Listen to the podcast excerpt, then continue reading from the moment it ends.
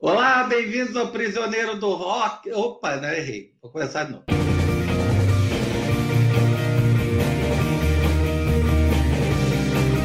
Prisioneiros do Rock.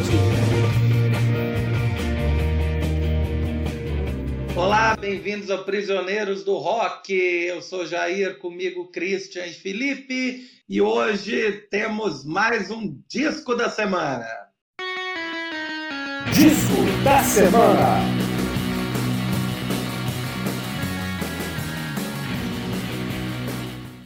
Pois é, o nosso disco da semana é lançado em agosto de 93, né? É o disco da, do grupo de indie rock, né? The Breeders, é, chamado Last Splash, que foi o disco de maior sucesso da banda. Breeders, que foi, foi formado um pouco antes, é um projeto paralelo da baixista Kim Deal, que era da banda The Pixies, que vocês também gostam muito, né? Que eu sei. É, e a Kim Deal formou uma banda paralela, né? Com a irmã gêmea dela, Kelly Deal.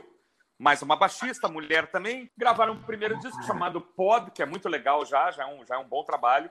Depois desfizeram a, o grupo, cada um voltou para os seus projetos. E depois se reuniram de novo, num novo hiato dos Pixies, para gravar o Last Splash. Só que aí o Last Splash fez muito sucesso, né? Chegou ao número 33 da Billboard 200, foi certificado como disco de platina em 94, já no ano seguinte. E é um disco que eu gosto muito, assim, não sei qual é a opinião de vocês, mas eu comprei na época é, é, e fez alguns sucessos, assim, sobretudo na MTV, as músicas Cannonball, talvez a grande música do disco, e Divine Hammer também, que tocou bastante.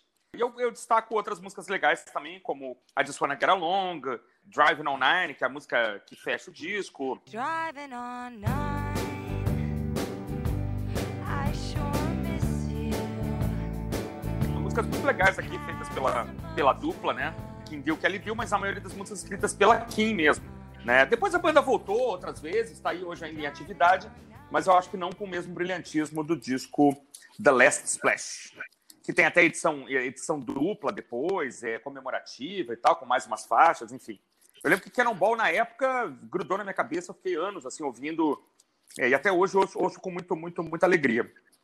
É, os Breeders conseguiram, nesse álbum, apontar alguns rumos do que seria o indie rock dos anos 90, até do começo dos anos 2000, uhum. ao mesmo tempo que tem uma sonoridade que consegue se misturar com os Pixies, né? Uhum. A outra integrante do grupo é a Tânia Donnelly, uhum e ela também participou de bandas indie do final dos anos 80, começo dos anos 90, a Belly e o Free Muses. Ah, eu lembro do Troy é Muses. Do, lembro, bem, lembro bem do Troy é, Uhum. Era guitarrista. Uhum. Pois é.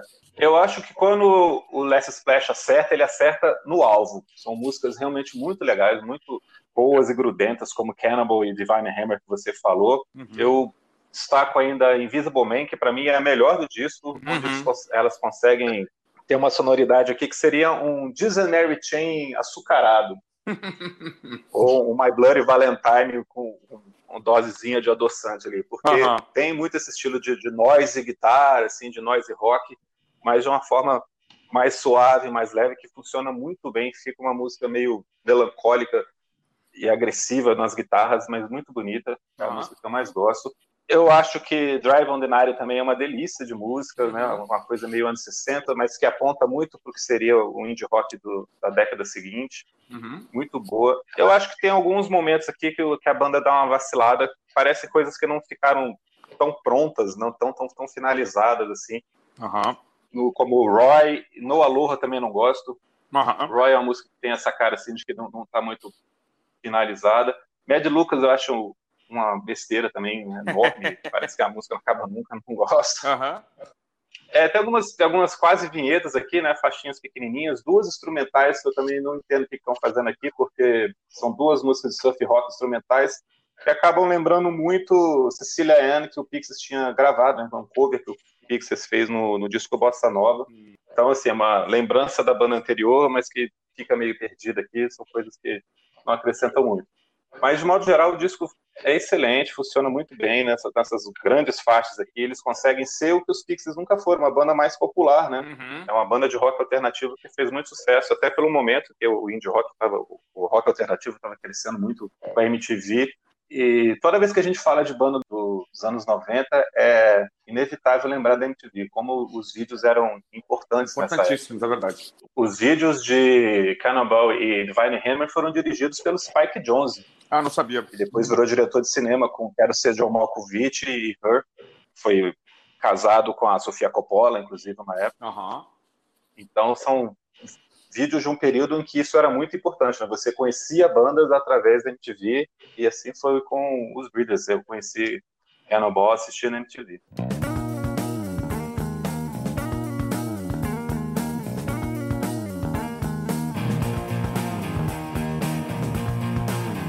Mais uma coisinha que eu diria assim, o ri- o- é uma música com riff de contrabaixo, que é um bom, um negócio muito legal, né? Na tradução de Under Pressure e Another One Bites the Dust, né? Assim, o baixo é importantíssimo ali na, na condução da música junto com a bateria, né? Então é legal ver uma música nos anos É. 90, assim, que as guitarras estavam imperando, né? Uma música com a, com a levada em que o baixo é o instrumento mais importante. É, que é uma característica do pós-punk, apesar dessa música não ter uma sonoridade pós-punk, mas a música ser levada pelo baixo é muito pós-punk. né? Danny Warden. Eu conheci a banda também pelos clipes de Cannonball, Divine Hammer, realmente tocava diariamente na MTV. Eu me lembrei também, quer dizer, lembrei não, né? Fui ver o, o clipe de Saints, que é o terceiro single da, da banda, que tá bem divertido. I like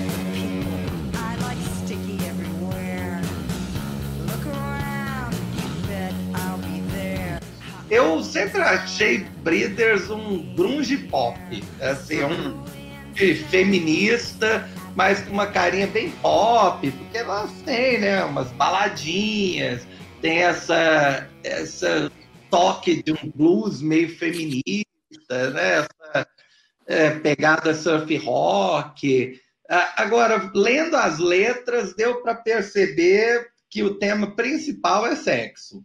Tá?